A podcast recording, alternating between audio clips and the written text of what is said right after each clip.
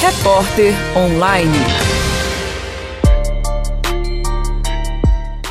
E aí, pessoal? Estamos aqui numa edição especial para a Rádio Online. Hoje nós vamos bater um papo com a MC Martina. E aí, MC, tudo beleza? Tranquilão, pô. E aí, conta pra nós, como é que surgiu essa ideia da Sabrina se transformar na MC Martina? Ah, então, eu, eu acho que é um processo, né? É algo que eu nunca imaginei na minha vida, sabe? Queria agradecer, antes de falar qualquer coisa, pelo convite. Acho que foi algo que aconteceu assim, e não foi algo que eu, ah, porque eu acho que toda criança, quando é pequena, a gente nunca passa na infância imaginando assim, não, quando eu cresci eu vou ser MC.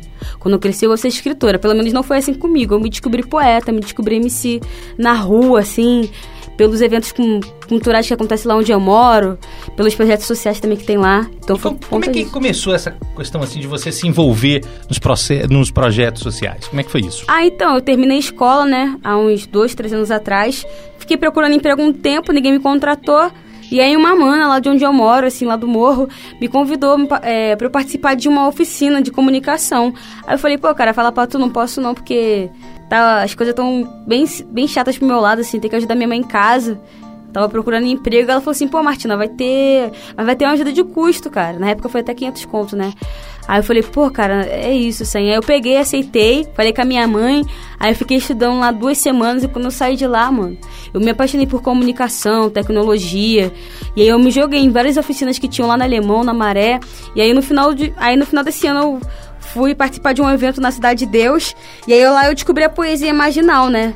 Vi uma mana recitando, que era Mel Duarte. Falei, caramba, existe uma poeta viva, preta, assim, parecida comigo e tal. E aí eu peguei, depois de, depois de eu ver ela, eu comecei a, a escrever. Eu já sempre gostei de escrever, mas sempre fui muito tímida. Então, dali pra, de lá pra cá, eu comecei a escrever e expor minhas letras pro mundo, assim. E a minha favela teve um papel muito importante nisso, porque eles me apoiaram bastante, sabe? Bacana demais. E aí, como é que começou esse processo de criação? Porque de repente você se viu, né? Ou se viu em outras pessoas, ou se, né, se percebeu também. Como é que começou esse processo de começar a escrever? Você falou que no início era bem tímido, etc. Uhum. Como é que rolou isso aí? Acho que só aconteceu. Porque eu sempre gostei de escrever, sempre fiz muita paródia e tal. Só que o, a poesia mas não chegou na minha vida de uma forma, cara, que me levou a refletir bastante sobre as coisas que eu passo no meu dia a dia, sobre tudo que acontece, né? Porque é, ano passado a gente estava sobre o Rio de Janeiro estava sobre intervenção federal e foi algo que, enfim, já estava já tava bem pesado, mas piorou bastante de lá para cá, sabe? E onde eu moro, eu moro no Alemão, né? Lá há mais de nove anos tem o PP, então desde que o PP chegou lá, a nossa rotina mudou muito, sabe? Então a poesia chegou para conseguir botar para fora as coisas que acontecem. E aí, como é que surgiu essa ideia de fazer ataques poéticos assim? Ah, ataque poético, então, é. Eu fui contratada por uma empresa de tecnologia em 2017, até me demitiram. em 2017. E aí eu peguei meu primeiro salário e falou, pô, mano, eu quero viajar. Porque eu gosto muito de botar a cara na pista. E aí eu fui para São Paulo, fiquei oito dias lá.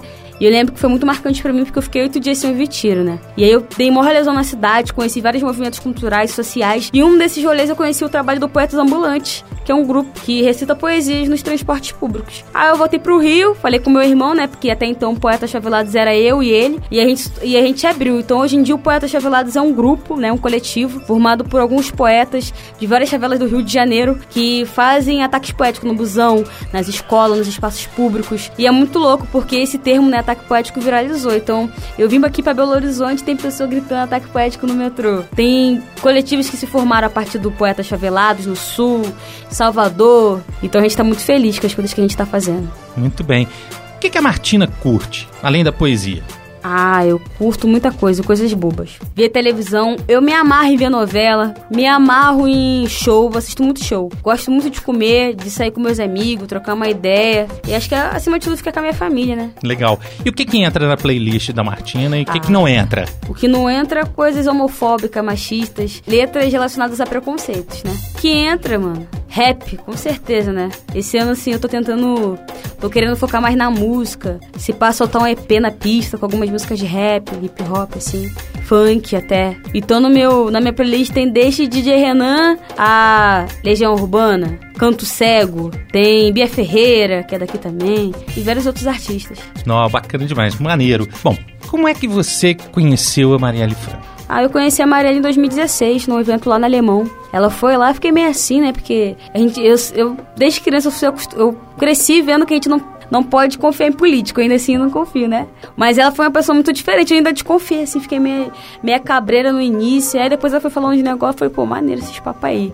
E aí o tempo foi passando, a gente foi se encontrando em vários atos, vários rolês, várias mesas, vários eventos, e aí eu vi que eu pude confiar nela. E em 2016 foi a primeira vez que eu votei, né, que eu tinha 18 anos na época, votei nela, e ela em um momento me fez me arrepender do meu voto, pelo contrário, eu vi, vi ali uma pessoa de confiança, assim, na política mesmo, que... E ela foi uma pessoa que ela mudou a cara da política dentro da favela. Então, ela foi a quinta vereadora mais votada no Rio de Janeiro, em 2016, se eu não me engano. E todo mundo votou nela. Alemão, Maré, pessoas de outros lugares da cidade também, até da Zona Sul em si. E foi um, um rolê muito louco, cara, porque ela de fato fez a diferença e continua fazendo.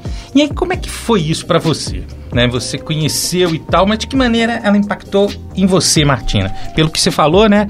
Todas essas comunidades né, ficaram impactadas com uhum. o, o, discurso dela, com a ação dela. E você, Martina, como é que você ficou impressionada? Como isso impactou sua vida particularmente? Ah, fiquei impressionada porque ela é uma pessoa muito humilde e simples. Então, é, essa, essa repercussão toda que tá tendo, né? É muito louco. Parece que se criaram. As pessoas falam da Marielle, né? Pô, como uma heroína, e de fato ela foi. Mas para mim, ela era mais que uma heroína. Era uma parceira, sabe? Uma pessoa tranquila que eu sentava, às vezes tomava uma cerveja, trocava uma ideia quando ela podia. Sabe, ela sempre me deu uns papos muito maneiros. Era muito tranquila. Não, bacana demais.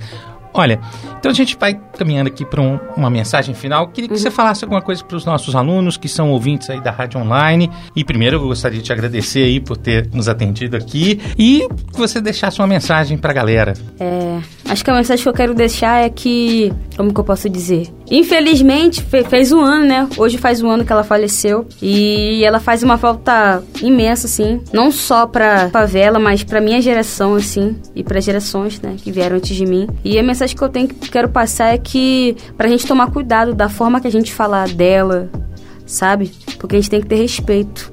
É, é uma ela é uma, era uma pessoa excepcional, sabe? Se ela tivesse viva, nem ela ia acreditar nisso, tudo que tá acontecendo com ela, porque ela era muito tranquila, sabe? E é isso. Acho que é, é basicamente nisso, né? Tem pessoas que usam o nome dela para se autopromover e isso é muito perigoso. Então, acho que, eu, acho que a única coisa que eu peço mesmo é respeito em nome dela, da família dela. E é isso. Muitíssimo obrigado. E aí, galera, ficamos por aqui. Muito obrigado. Um abraço.